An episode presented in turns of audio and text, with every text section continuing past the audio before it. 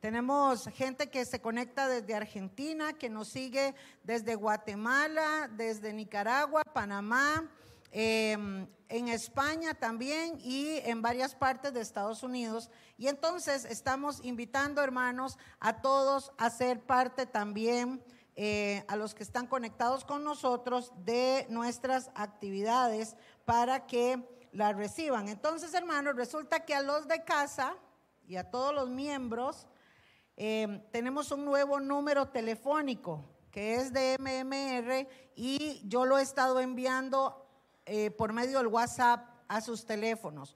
Si a usted no le ha llegado, en las puertas hay un QR donde usted, hermano, puede poner su teléfono y de ahí le va a salir una aplicación, un formulario para que usted pueda llenar sus datos y pueda entonces recibir la información del ministerio. Amén. Algunos hermanos me dicen, es que no me funciona. Sí, es que tienen que tener una aplicación para que le pueda abrir, ¿verdad? Entonces, cualquier cosa, como dijo el pastor Guni Jr., em, busquen a uno de los chicos cibernéticos y yo sé que le pueden ayudar. Amén. Gloria al Señor. Esta mañana, mis hermanos, eh, estamos eh, hablando, exponiendo sobre Em, el nuevo, cómo comenzar el año 2023 en bendición, cómo empezar. Y el pastor la semana pasada estuvo compartiendo con nosotros eh, un tema importantísimo y una de las cosas que el pastor Guni nos habló a, a través de la palabra es que el tiempo de buscar a Dios es ahora. ¿Cuántos lo creen? Todo momento es importante pero nos hablaba de que busquemos al Señor. Esa debe de ser la prioridad. Usted quiere tener un año en bendición, usted quiere ver la prosperidad, usted quiere ver la salud, usted quiere ver milagros en su vida, usted quiere ver la gloria del Señor en su vida, en su casa, en su trabajo, en su familia. Número uno, busque a Dios. Porque Dios es el proveedor de todo lo que tú y yo necesitamos. Dios es el camino en el cual nosotros podemos encontrar realmente todo lo que necesitamos. Y como nos decía el pastor, la palabra del Señor dice, escuche esto, que Dios tiene para cada uno de ustedes pensamientos de bien y no de mal. ¿Qué le parece? Ah? ¿Qué le parece que nosotros viendo nuestras faltas y nuestras situaciones y nuestra humanidad, Dios, en lugar de darnos un bibliazo, hello, en lugar de darnos un bibliazo, un fajazo, ¿sabe qué hace el Señor? Nos pone un lazo de amor y nos dice, yo tengo pensamientos de bien y no de mal.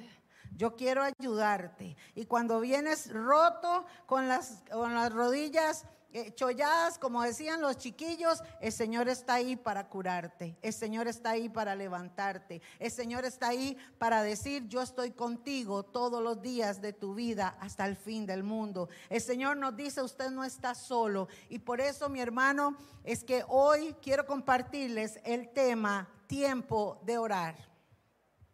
Hace un tiempo atrás tuvimos una vigilia, nosotros tenemos una vigilia al año y en esta vigilia que fuimos los líderes y los servidores, hermanos, éramos unos casi 70 personas los que fuimos. Estuvimos hasta las 6 de la mañana allá en la montaña, nos fuimos y oramos toda la noche y el Señor nos habló a eso de la no me acuerdo, ¿verdad? Dos de la mañana por ahí. El Espíritu Santo se derramó, la gloria de Dios llegó a ese lugar. Y entonces, hermanos, Dios comenzó a darnos palabra a través de una adolescente de 13, 14 años y empezó a darnos una palabra. Y el Señor dijo lo siguiente, para lo que viene, les pido que oren Oren, oren. Ojo lo que nos dijo el Señor. Yo les digo siempre a ustedes, qué bonito es, hermanos, que nos profeticen que vamos de viaje, que nos ganamos un viaje en un crucero, que nos van a dar un carro y que nos van a dar una casa, dinero, no sé, ¿verdad? Qué bonito que le profeticen a uno así. Pero el Señor fue muy enfático y dijo, para lo que viene, oren, oren y oren. Y también dijo el Señor, y por todo lo que van a ver, no tengan temor, porque yo voy a estar con ustedes. Pero en la oración, escuche esto hermanos, en la oración usted y yo vamos a encontrar la cobertura, la protección, la revelación y la dirección de todas las cosas que tenemos que hacer en este año. ¿Está conmigo? Y por eso, amados, es que es importante que podamos entender que este es un tiempo para orar. Orar significa hablar o comunicarse con Dios. Orar, vuelvo a decir, significa hablar, hablar, comunicarse con Dios. Esta mañana voy a tocar varios versículos bíblicos, así que los vamos a ir poniendo en la pantalla para que vayamos más rápido, hermanos. Y quiero leerles dos versículos de los cuales me llama mucho la atención la advertencia que nos da. Dice Primera de Pedro, capítulo 4, versículo 7. Escuche esta palabra. Mas el fin de todas las cosas se acerca. ¿El fin de qué? Vea lo que dice la Biblia, no me lo inventé yo. De todas las cosas esto quiere decir, amada iglesia, que estamos viviendo tiempos finales. El Señor desde ese tiempo advirtió, el fin de todas las cosas se acerca. Y entonces da el consejo de cómo sobrevivir a este tiempo. Dice, sed pues sobrios. ¿Y qué dice? Y velad, ¿en qué? En oración. Notes, hermanos, que aquí el Señor nos está diciendo que es necesario velar. Y velar es no dormir. ¿Están conmigo?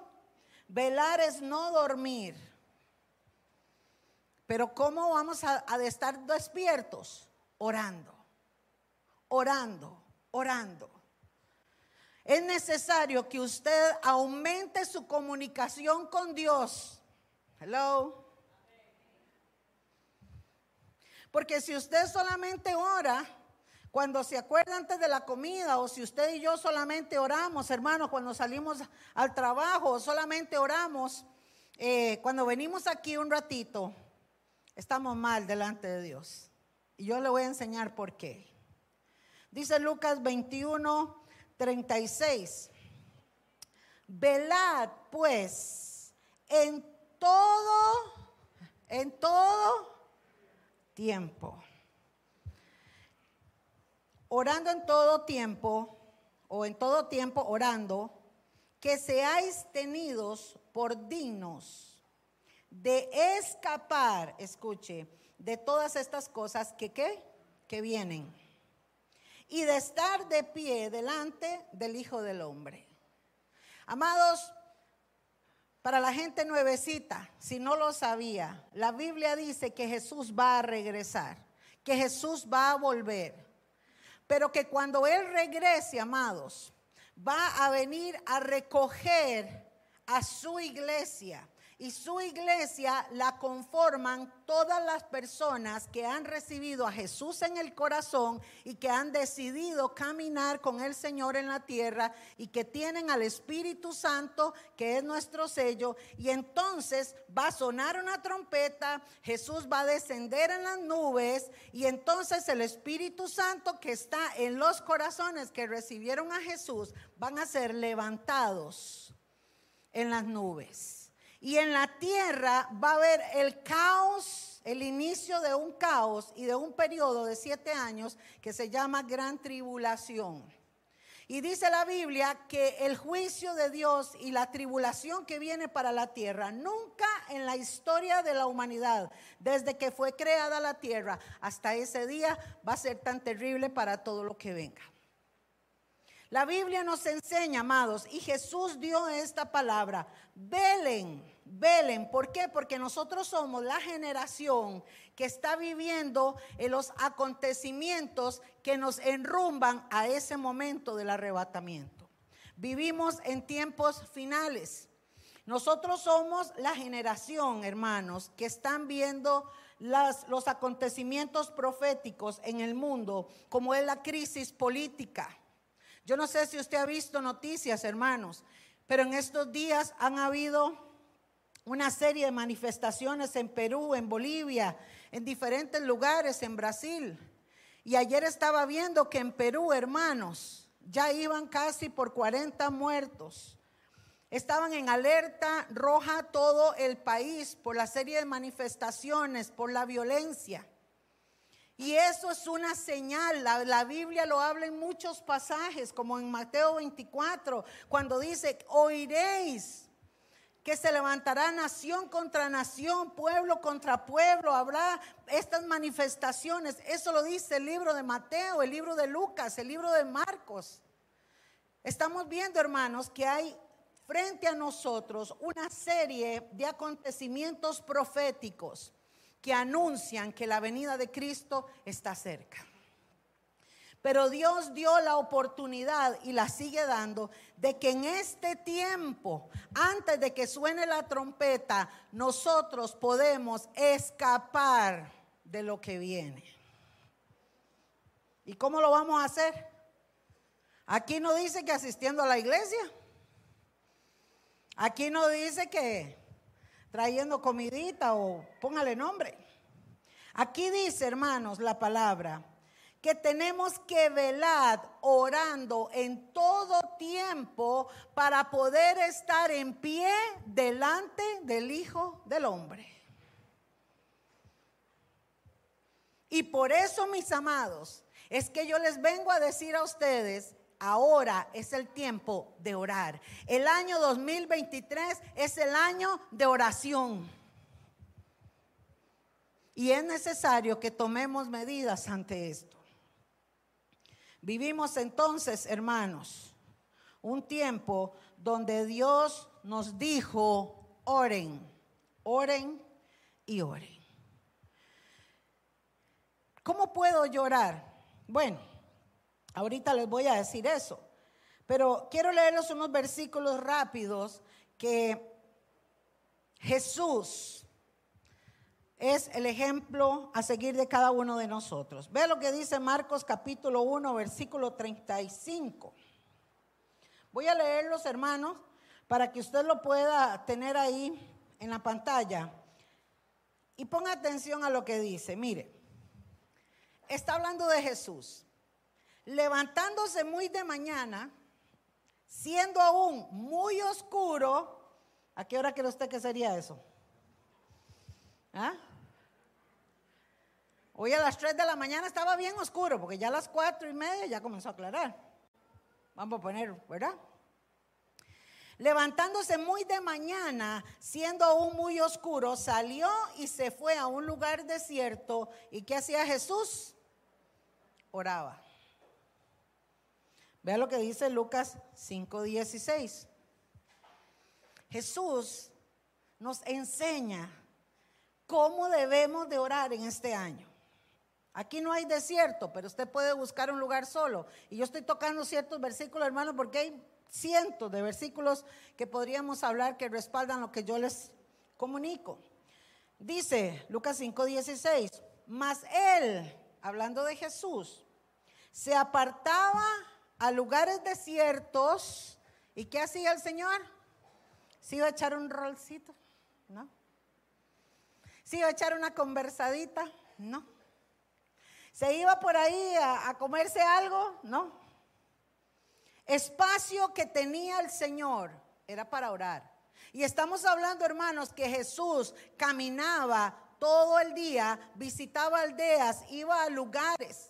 Usted puede leer los evangelios, usted puede saber que Jesús participó en matrimonios, estuvo en fiestas, visitaba una casa, visitaba un pueblo, iba al templo. Jesús tenía una agenda full time.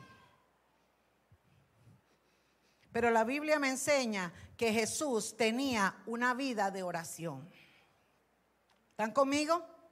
Ah, pero es Jesús el Hijo de Dios.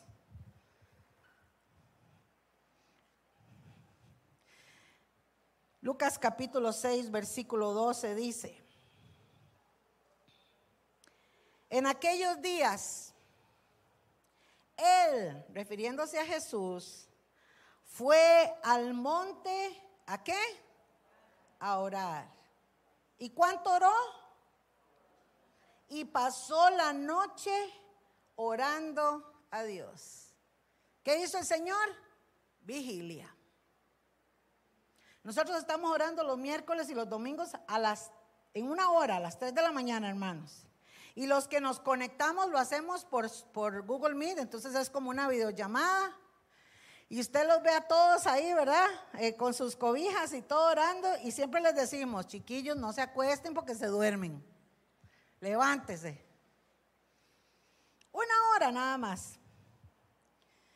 Y a veces más de uno se levanta y dice, ay, es que anoche no pude dormir. Ay, es que ando trasnochado. Es que, ¿verdad? Jesús oró toda la noche. Jesús oraba, y usted lo puede ver aquí, oraba en la madrugada, otro tiempo en la noche, otros días en el día, y cada vez que el Señor tenía una oportunidad, iba a orar. ¿Usted sabe qué venía Jesús a hacer a la tierra? ¿Cuál era la misión de Jesús en venir a la tierra? Porque Él siendo Dios, y lo cantamos ahora, se despojó, se quitó su ropa real, se bajó del trono que está allá en el cielo y vino y se hizo un ser humano como nosotros para dar su vida en una cruz para salvarnos de nuestros pecados. A ver, pastora, y yo estoy aquí hablando de los nuevecitos, ¿cómo es esto? Explíqueme un poquito. Bueno, resulta que todo el mundo, todos los humanos, por haber pecado desde el principio y porque nuestra vida siempre fue llena de pecado, estábamos todos de, sacados de la gloria de Dios. Nadie podía entrar al cielo, nadie podía ser salvo. Solo el pueblo de Israel sí hacía lo que decía la ley, que tampoco la cumplían. Entonces Jesús viene a la tierra se hace como uno de nosotros porque Él y el Padre se pusieron de acuerdo y dijeron, bueno, vamos a hacer una cosa, dijo Jesús, yo voy a ir y yo voy a morir en una cruz porque cuando hay un sacrificio y hay un derramamiento de sangre, hay perdón de pecados. Yo voy a ir entonces, voy a dar mi vida y entonces todo aquel que crea en mí, dice el Señor, no se va a perder, sino que va a tener vida eterna. El propósito de Jesús en venir a la tierra, amados, era dar su vida en salvación por cada uno de nosotros.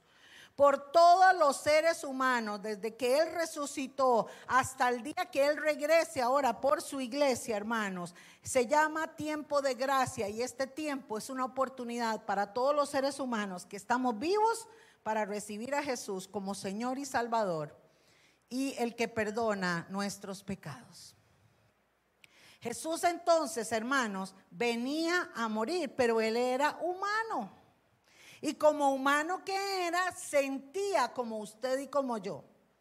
Si usted le metía un pellizco al Señor, ay, le iba a decir el Señor porque él era humano. Si usted mordía al Señor, él iba a decir, ay, ¿se da cuenta? Jesús era humano. La diferencia de ese humano al resto de nosotros los humanos es que la esencia, la persona que vivía dentro de ese cuerpo era limpio, puro, sin mancha y el rey de reyes y señor de señores. Por eso es que los seres humanos decimos, ¿cómo es posible que Dios siendo el rey, o sea, que Jesús siendo el mero mero, se hiciera como uno de nosotros?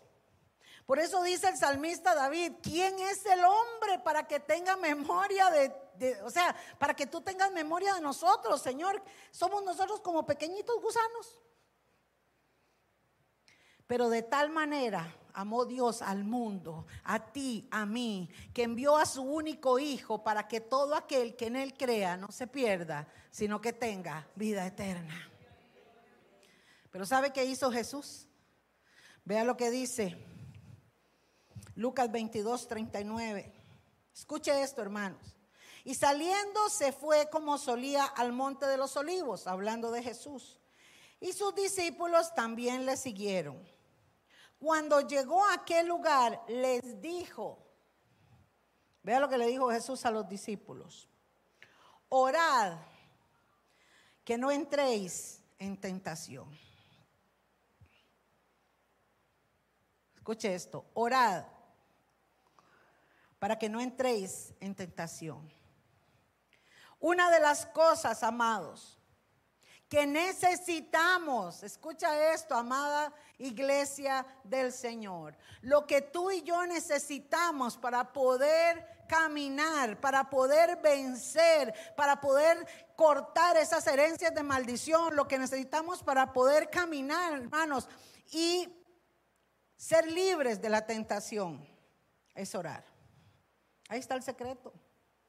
Hay gente que no les, hay gente que viene en una ola de nieve.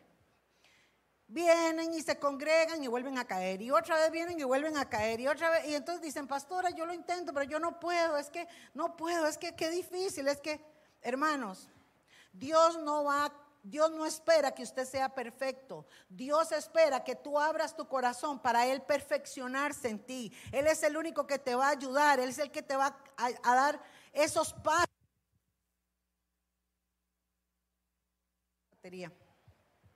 Pero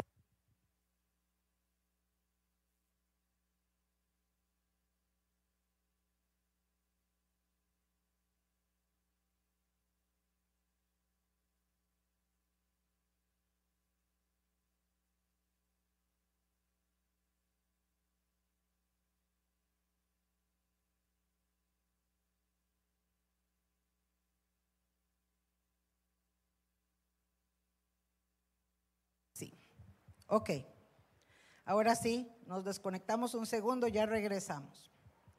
Es necesario entender, mis amados, que Jesús le está advirtiendo a los discípulos, le está diciendo al ser humano, para no caer en tentación es necesario orar. ¿Están conmigo? Esa es la respuesta. ¿Qué necesitamos? Orar. Orar. Tener una vida de oración, hermanos. Estar hablando con Dios. ¿Están conmigo? Jesús, amados, estaba cerca de la hora en el que iba a ser crucificado. Jesús sabía lo que venía. Y como ser humano se manifestaban sus emociones porque él sabía que iba a sufrir en gran manera. Él le iba a doler, hermanos.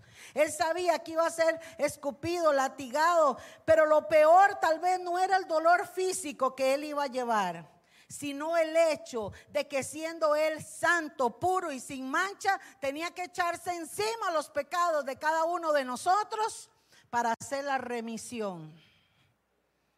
Qué peso tan fuerte para el Señor. Pero por amor Él fue obediente, pero Él sabía que se acercaba esa hora. Y dicen lo que estamos leyendo en el verso 40, cuando llegó a aquel lugar les dijo, orad que no entréis en tentación. Y él, verso 41, se apartó de ellos, ¿qué hizo el Señor? Se apartó de ellos a una distancia como un tiro de piedra, bueno, una distancia ahí que es una referencia, ¿Y qué hizo Jesús? Se puso de rodillas. Amados, cuando Jesús fue a orar, era porque ya llegaba su hora. Y ve lo que dice el verso 42. Y él se pone a orar de rodillas y le dice, Padre, si quieres pasa de mí esta copa, pero no se haga mi voluntad sino la tuya. Y se le apareció un ángel del cielo. Vean toda la manifestación sobrenatural que estaba ahí con el Señor. Y se le apareció un ángel del cielo para fortalecerle. Y vea lo que dice el verso 44. Y estando en agonía, ¿qué hacía el Señor? Oraba más intensamente. Y era su sudor como grandes gotas de sangre que caían hasta la tierra. Cuando más grande es tu prueba, cuando más grande es tu duda, cuando más grande es tu dificultad, es cuando más fuerte es que tenemos que orar. Hello. En su peor agonía oraba más.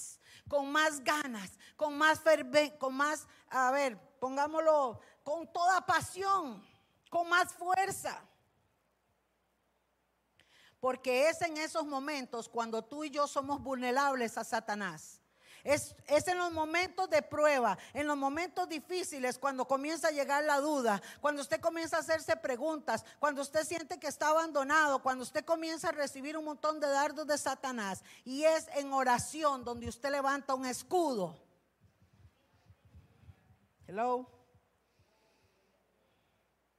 Alguien Dios le está hablando esta mañana porque a mí me está hablando. 2023, tiempo de orar. Tiempo de orar, iglesia. Y se levantó en el verso 45. Cuando se levantó de la oración y vino a sus discípulos, ¿dónde estaban los discípulos? ¿Orando con él?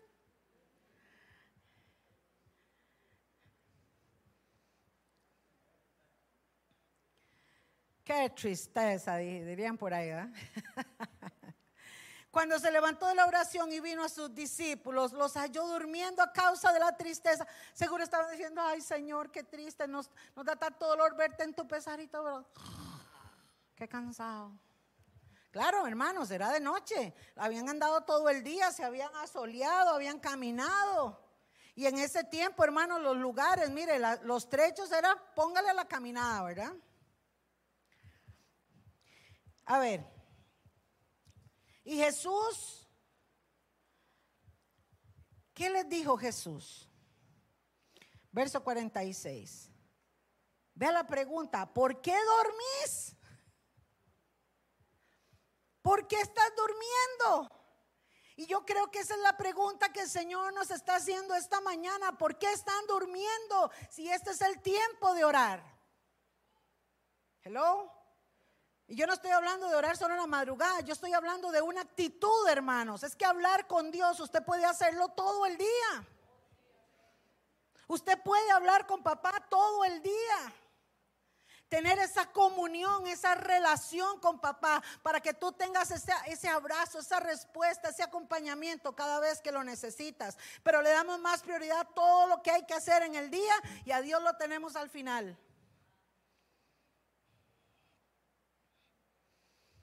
Y cuando estamos ante la prueba, venimos desesperados a la presencia de Dios. Y así no funciona, mis amados. ¿Están conmigo? Jesús les dice, levantaos y orad. Levántese y oren para que no entren en tentación. Hermanos, dice Mateo 26 también 41 velad y orad para que no entréis en tentación. El espíritu a la verdad está dispuesto, pero la carne es débil.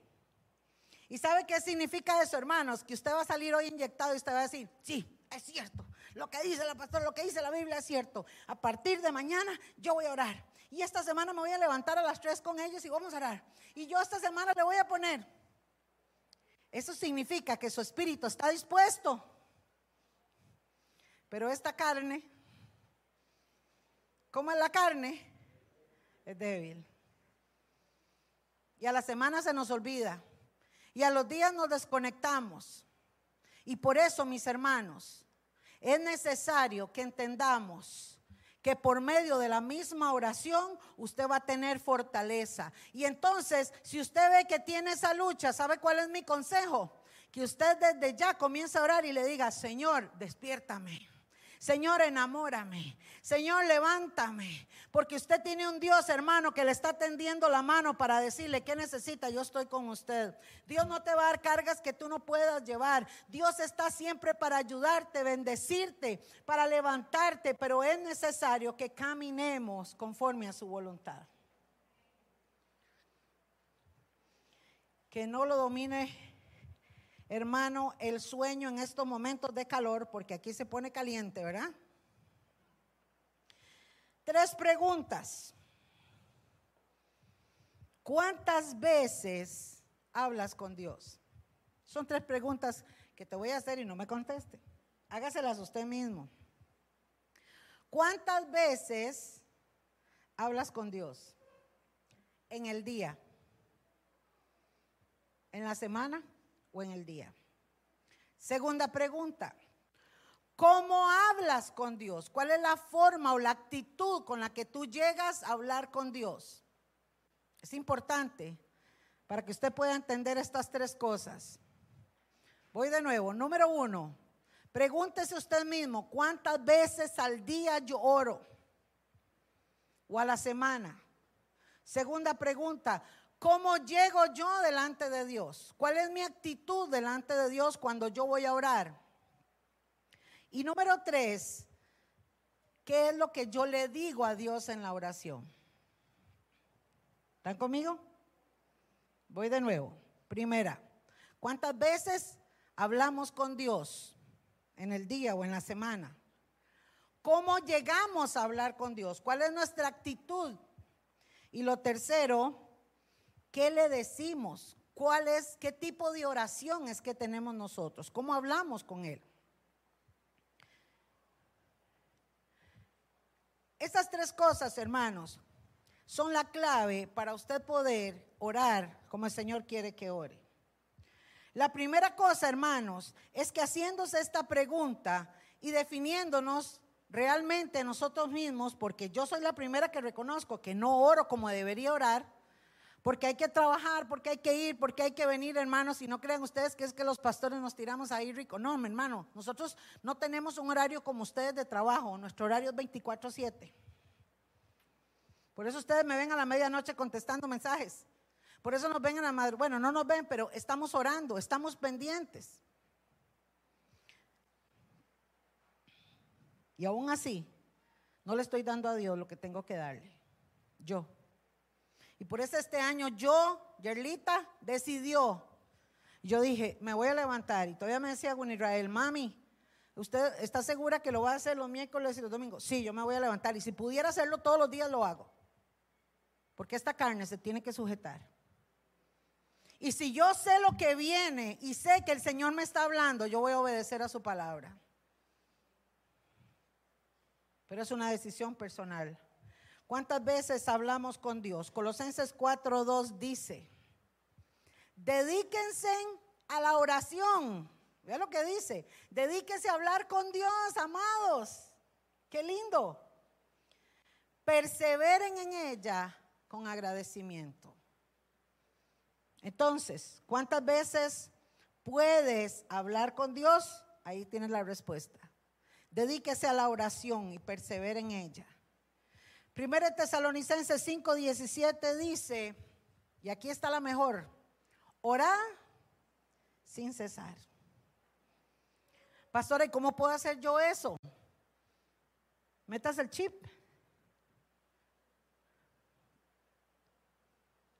Dice Winnie, yo siempre que me le voy a contar una intimidad. ¿Cómo les gusta, verdad? Vea. Casi siempre mi esposito se levanta primero que yo. Yo soy más dormilona. Y entonces, a veces yo me despierto y vuelvo a ver para allá y está Guni sentado en la cama. Lo veo sentado en la cama siempre que me, me despierto. Y le digo, papi, buenos días. Buenos días. Y nada más me dice eso, porque él tiene la costumbre, desde hace muchos años, que él se levanta se sienta en la cama y prefiere levantarse primero que yo para tener ese espacio, en cambio yo no, yo me levanto al límite. Cuando ya tengo que correr, me levanto, porque para mí el sueño es importante, ¿verdad? Pero ya sé que tengo que aprender. Y Winnie se levanta, mi esposito, su pastor se levanta, y entonces él se levanta y lo primero que dice es, buenos días Espíritu Santo. Y comienza a orar. A veces lo ando buscando, ¿dónde estará mi amor? Lo veo por allá en la, bodeguita de herramientas y ahí está orando. Y yo, está orando, me voy. Tiene su forma de orar. En cambio yo no tengo problema en acostarme a la una de la mañana para orar. ¿Ve? Él sí le cuesta esa hora, yo no. Entonces lo que quiero decirles, hermanos, es que la oración usted puede hacerla en cualquier momento. Pero es necesario entender que si tenemos que orar sin cesar, usted necesita sacar su espacio. Y entonces, como les decía, usted puede estar lavando platos y hablando con Dios. Usted puede estar manejando y hablando con Dios. Usted está escuchando un mensaje o está escuchando una canción. Usted está alabando a Dios. Hello. Usted está en el trabajo y en algún momento que tiene libre mentalmente, porque tal vez está haciendo algo, usted está alabando a Dios, usted está orando. Y cuando hablamos de oración, hermanos, hay tanto por qué orar, pero tantísimo por qué orar. Porque hay gente que dice, es que yo oro ya y se me terminó, ya no sé qué más pedirle. Acuérdese que orar es hablar con Dios. Y todos tenemos así lista para, para pedirle a Dios, ¿verdad que sí? ¿O no? ¿O solo yo? Ore por todo. Por su casa, por su trabajo, por su entrada, por su salida, por sus hijos, por sus dineros, eh, por el perro, por el perico, por todo. Y agregue a esa lista orar por los demás. Porque eso también lo implica en la oración. Orar unos por otros. Orando en todo tiempo, dice Efesios 6, 18, con toda oración y súplica en el Espíritu. Vea lo que dice, usted puede orar en todo tiempo y puede hacer una súplica. Usted puede venir delante de Dios y decir, Señor, tengo un problema. Padre Santo, necesito un milagro. Esa es una súplica. Pero usted también puede venir a orar y decir, Señor, yo te pido por mi hermano Juanito de los Palotes porque está pasando una situación difícil. Señor, esa es una oración de intercesión. ¿Están conmigo? Pero también usted puede venir delante del Señor y decirle, Señor, esta mañana te alabo, te glorifico, qué mañana tan linda, amanecí con mucha energía, estoy contenta. Usted está hablando con Dios. Pero también usted está cansado y viene delante del Señor y le dice, Señor, yo te pido que me des fuerzas, estoy muy cansado, quiero acostarme a dormir, pero quiero darte gracias por este día. Usted está hablando con Dios. ¿Está conmigo? ¿Se da cuenta que usted tiene tanta oportunidad para hablar con Dios todo el día? Por eso dice que usted puede hacerlo con toda oración y súplica, velando en ello con perseverancia y también dice súplica por todos los santos. Nosotros estamos orando en las madrugadas por todos los que se conectan con nombre y apellido. Y hemos recibido bendición. ¿Cuántos han recibido bendición? ¿Verdad que sí? Gloria a Dios. Vea, están de aquel lado. Aquí hay dos palabras claves entonces. ¿Cuántas veces hablas con Dios? Es la pregunta. Y recuerde que estas, estos versículos nos hablan de dos palabras claves, dedicación y perseverancia. Ahora, la segunda cosa, ¿cómo hablas con Dios? ¿Cómo llegas ante la presencia de Dios? Yo he visto gente, hermanos, el otro día vi a una persona, no es cristiana, no, no conoce de la palabra, pero me dice, vea, usted, a usted que Dios la escucha, me dijo así, ¿verdad? Hasta que Dios la escucha, ¿por qué no me ayuda a orar por una, situación que tengo ahí? Y yo le dije, claro, con mucho gusto. Vea, es que yo vengo y le digo, perdone la expresión, pero él llegó y me dijo así, yo vengo y le oro a ese mae y le digo, ¿ya y qué? ¿No me va, no me va a contestar? ¿No me va a hablar? Perdone la expresión, pero así estoy dramatizándolo, ¿no? Y entonces dice, y ya, y como yo veo que no se oye nada, ni contesta nada, entonces me pongo un poquito mejor. Entonces le digo, vea, colochos, yo necesito que me hable, resuélvame la cuestión. Esa es una actitud que algunas personas, aunque usted no lo crea, llegan así. Hay otros que llegan y dicen, llegan con esta actitud. De ahí voy a orar a ver si, de ahí si me escucha.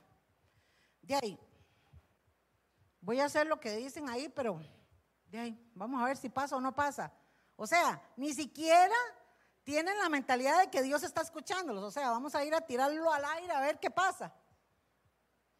Y hay gente, hermanos, que llegan con una actitud, y esto lo veo mucho en los cristianos, que llegan con una actitud ensimismados, o sea, andan tan cargados con sus problemas que cuando llegan ni vuelven a ver al Padre, ni son agradecidos, ni nada, sino que dicen, Señor, solo este problema, Señor. Y lloran y lloran y lloran y lloran.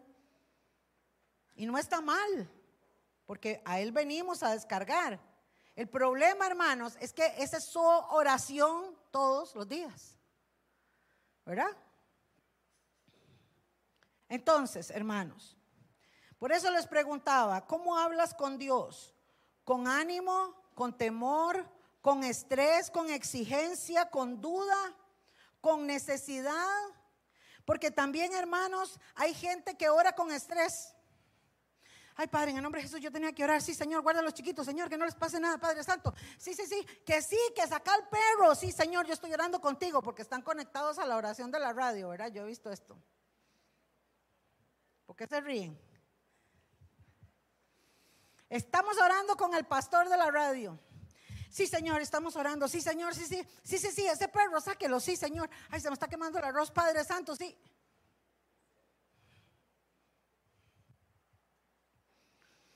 ¿Con qué postura y actitud te presentas delante de Dios? Esa está buena, ¿verdad? Hebreos 4:16 dice, así que acerquémonos confiadamente al trono de la gracia para recibir misericordia y hallar gracia que nos ayude en el momento en que más lo necesitamos. Cuando yo vengo delante de papá, con un pensamiento y una actitud de que número uno, Él me escucha. Yo puedo llegar confiadamente, pero también yo tengo que llegar con una actitud reverente, hermanos.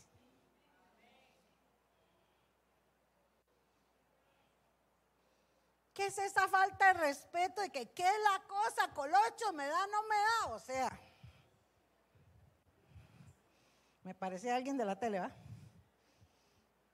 ¿Se da cuenta? Usted y yo tenemos un Padre que está sentado en el trono, que lo rodean ángeles, arcángeles, serufines, querubines, ángeles de todos los tipos y doblan sus rodillas, lo adoran 24/7 porque es el Rey de Reyes y Señor de Señores y nosotros somos sus hijos, criaturas hechas por Él, que tenemos que llegar confiadamente pero con reverencia para exaltar, alabar, glorificar y adorar al Santo, glorioso Jesús y al Padre Celestial. Gloria a Dios por eso. Y nuestra actitud ante Él es esa. Y Jesús mismo lo enseñó. Por eso Jesús, hermano, cuando venía al Padre siendo el Hijo, escuche. Porque Jesús ahorita puede estar sentado en los regazos de papá allá arriba. Es el Hijo. Y su único Hijo. ¿Y sabe cómo, cómo venía Jesús al Padre? Jesús no venía y le decía, ¿qué dice mi tata? ¿Verdad que no? Perdonen la expresión en otros países, pero es una forma de llamar al papá aquí en Costa Rica, ¿verdad? Aclaro por aquello. Jesús no venía. ¿Sabe cómo llegaba Jesús? Padre nuestro que estás en los cielos, santificado sea tu nombre. ¿Cuánto le dan gloria a Dios? ¿Se da cuenta? La actitud, la postura. Ahora, usted y yo somos hijos y los que tenemos al Espíritu Santo podemos decir, Abba Padre. ¿Sabe qué significa Abba Padre? Papito bello. Y usted puede acercarse a Él como un hijo. Y claro que usted le pide y usted le llora, el Señor nunca te va a quitar, hermano. Dios te ama y está dispuesto a bendecirte. Pero tenemos que entender que Él es Dios y nosotros somos criaturas. Primera de Juan 5:14 dice, esta es la confianza que tenemos al acercarnos a Dios. Qué lindo. Que si pedimos conforme a su voluntad, ¿qué pasa? Él nos oye. ¿Y cómo sé yo cómo pedir? O sea, ¿cómo puedo yo saber si lo que estoy pidiendo está bajo su voluntad? Estudia la palabra y pídelo también en oración. Por eso, hermanos, es que es necesario estudiar la palabra. En estos días vamos a estar anunciando eh, un curso, un curso em, acreditado por una iglesia hermana de los Estados Unidos, hermanos, que estamos aliados con ellos, y vamos a empezar un curso bíblico y vamos a tener dos días a la semana aquí para que la gente pueda venir a estudiar la palabra. Y es gratis. ¿Qué le parece? ¿Mm? Otros años lo hicimos y en las primeras clases habían 30 personas y cuando llegamos por la décima clase venían 5, porque los aleja la lluvia, etcétera, etcétera. Usted quiere saber cuál es la perfecta voluntad de Dios para su vida, usted necesita la palabra del Señor en su corazón. Porque la fe viene por el oír y el oír la palabra de Dios. Pero también usted puede orar y pedirle al Señor que te revele Padre, revélame, revélame cuál es tu voluntad. Y el Señor siempre va a enseñarte el camino que debes de seguir. Entonces, amados, ¿con qué actitud venimos delante de Dios? En confianza y en humildad. Y la última parte, ¿cómo hablamos con Dios? ¿Qué le decimos a Dios? Mateo capítulo 6, versículo 7 dice, y orando, no uséis vanas repeticiones como los gentiles.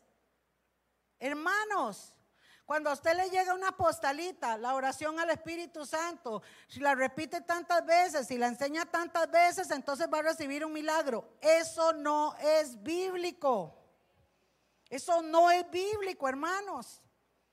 Y el mismo Jesús está diciendo, no usen vanas repeticiones. Hay gente que hace oración repetida, repetida, pero no tiene conciencia de lo que está haciendo. Orar es hablar con Dios. Y Jesús dice, amados, en su palabra, que el poder nosotros acercarnos confiadamente al trono es que por medio de la sangre de Jesús, por medio de su, eh, su sacrificio, hoy nosotros no tenemos que ir como en el Antiguo Testamento a hacer un montón de rituales para ver cómo orábamos a Dios. Hoy usted levanta manos, abre su corazón y el Padre le escucha, le responde y el Espíritu Santo vivifica tu vida. Eso es así. Entonces, el mismo Jesús dice, no usen vanas repeticiones.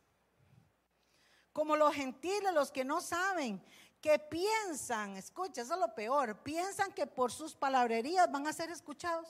O sea, tiempo perdido. Y esto lo decía Jesús al pueblo de Israel porque ellos también tienen ciertas oraciones y solo eso hacían. Es más, todavía lo hacen en el muro de los lamentos. ¿Lo han visto?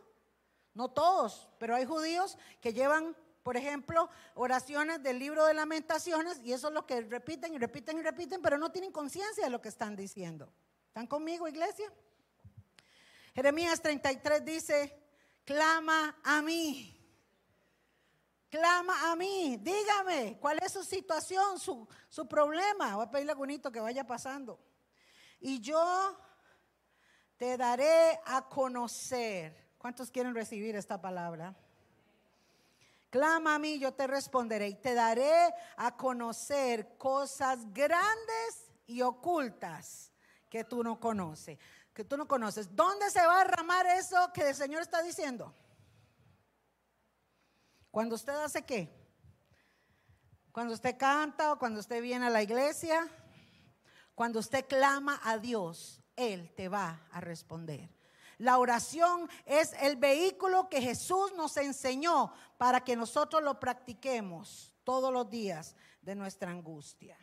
Y por eso, hermanos, dice Mateo 18, 20, en mi angustia invoqué al Señor. Clamé a mi Dios y Él me escuchó desde su templo y mi clamor llegó a sus oídos. Yo quiero terminar con un versículo, hermanos, que a mí cada vez que yo leo este versículo, mi corazón salta. Cuando yo pasé lo de Natanael y tuve un sueño en la noche, cuando Dios me habló en el sueño, después de todo lo que yo les he contado, los que conocen el testimonio, de mi hijo menor que murió en un incendio hace algunos años. Recuerdo que cuando yo estaba en ese lugar que Dios me llevó y me mostró tantas cosas, y recuerdo que yo estaba anonadada viendo muchas cosas y, y le pregunté por Miguel, el otro muchacho que falleció con Natanael. Y yo le, en lo que yo estaba viendo en el sueño, yo había visto a Natanael y vi muchas cosas ahí en ese lugar, en un pedacito que Dios me permitió ver. Y yo le dije, Señor, ¿Y Miguel? ¿Dónde está Miguel? Miguel era un muchacho que de su familia era el único, el único que tenía a Jesús en su corazón y yo sabía el sufrimiento que él había tenido en vida y todo. Y yo en mi corazón le pregunté, ¿dónde está Miguel? ¿Por qué no lo veo aquí? ¿Dónde está? Y recuerdo, amados, que yo volví a ver, el Señor me mostró, yo vi como es, yo estaba viendo todo aquí, pero cuando yo volví a ver a este lado, yo vi gente vestida de blanco y de pronto yo vi a alguien que hizo así, yo le vi el perfil y era Miguel. Y cuando yo vi aquello, yo me volví y le dije, Señor, se salvó Miguel, Miguel está aquí contigo en el reino. Y el Señor me dijo esta palabra, mira, al que yo tomo por hijo, nadie lo va a arrebatar de mi mano. Ve a la tierra, me dijo el Señor, y dile a la gente y a los padres y a las madres que cada vez que oran, sus oraciones llegan a mí. Y por eso, amados, Apocalipsis capítulo 5, versículo 8 dice esto. Y cuando hubo tomado el libro, los cuatro seres vivientes y los 24 ancianos se postraron delante del Cordero. Esta es una visión que tiene el apóstol Juan del Apocalipsis. Y en esta parte Juan está hablando que es llevado al cielo y que de pronto él ve al Padre, ve al Hijo, ve a todos los seres que están alrededor del Señor en un momento glorioso, hermanos, en aquello, imagínenselo, ¿verdad? Ahí con el Señor. Y dice que ve los 24 ancianos y los 24 ancianos que son una representación de, los, de la iglesia que va a estar allá, dice, se postraron delante del Cordero. Y todos tenían, escucha, arpas y copas de oro llenas de incienso. Todos, esos que están arriba en el cielo, todos, vamos a imaginarlo, tienen unas arpas para alabar a Dios, pero tienen unas copas que tienen incienso. Y eso significa que son las oraciones de los santos. Así que, amado hermano y hermana, su oración, aunque sea así de chiquitita, no es en vano. Está allá delante del trono no importa cómo tú vengas, el Señor tiene su oído atento al clamor de sus hijos. ¿Puede ponerse en pie, por favor? Y dice la palabra que un corazón contrito y humillado, una persona, ve hermano, usted puede tropezar mil veces que todas las veces que usted viene con un corazón arrepentido al Señor, el Señor le perdona.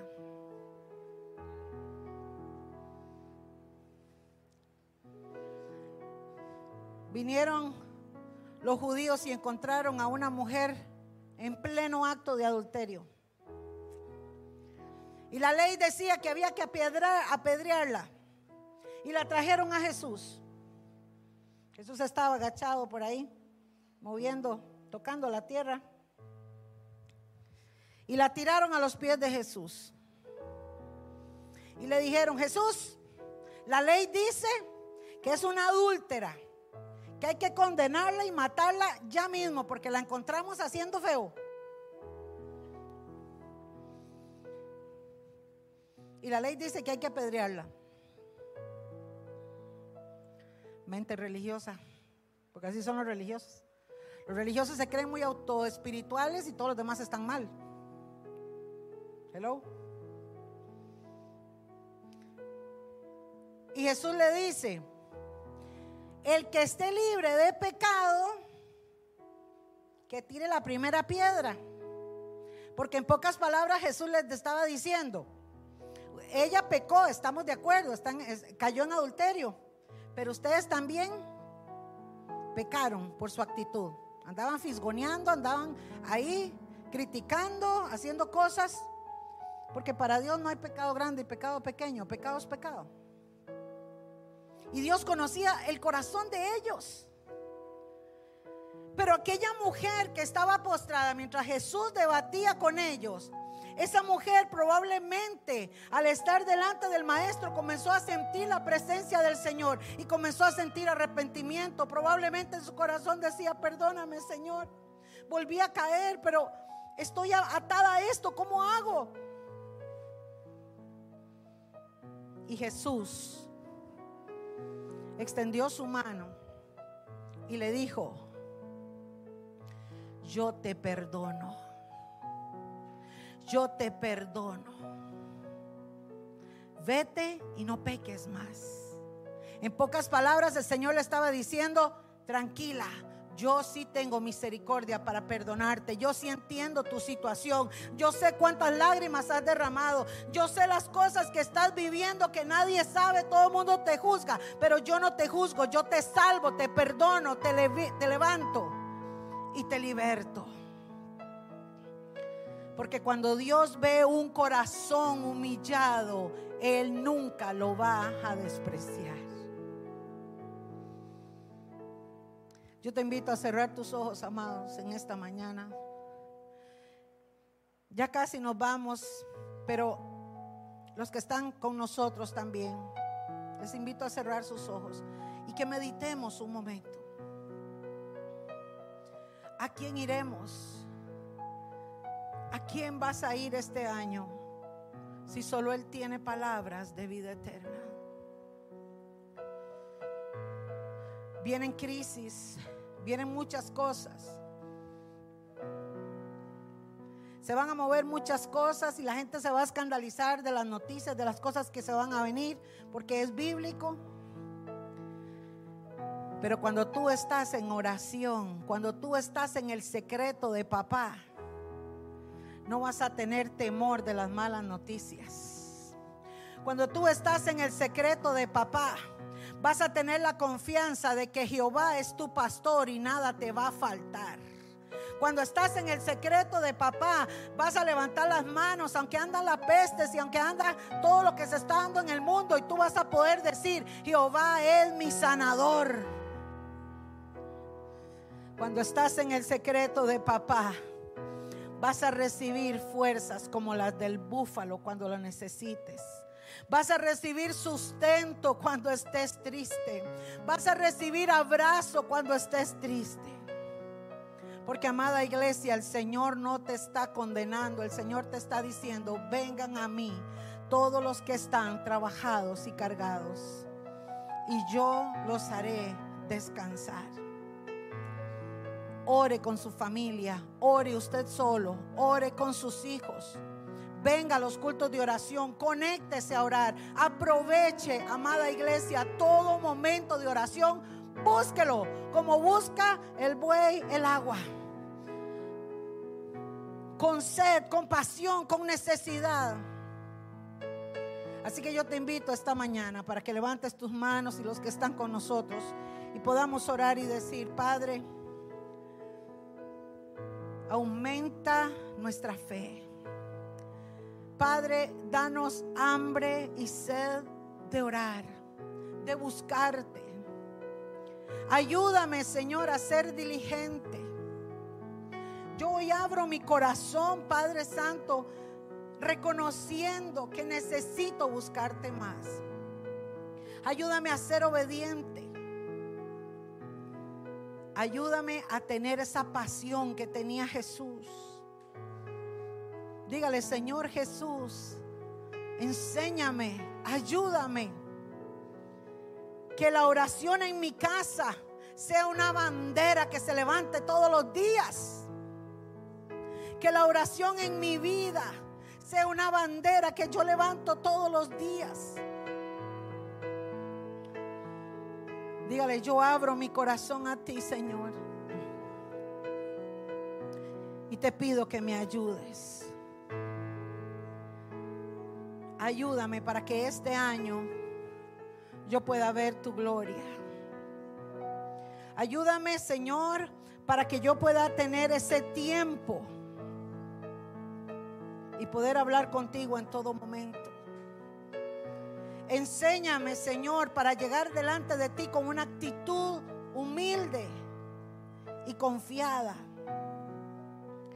Y también enséñame, Espíritu Santo, dígale mi hermano, Espíritu Santo, enséñame a hablar con Dios. Porque el Espíritu Santo es el que nos dejó el Señor para que nos ayude cuando no sabemos qué hacer. Así que dígale al Espíritu Santo, Espíritu Santo, ayúdame a hablar con papá. Padre, yo te pido ahora, también creyendo a la palabra de que dices que podemos orar unos por otros. Qué maravilloso. Yo te pido que bendigas a cada uno de mis hermanos. A todos los que están aquí presentes, como los que están conectados, los que van a ver esta transmisión.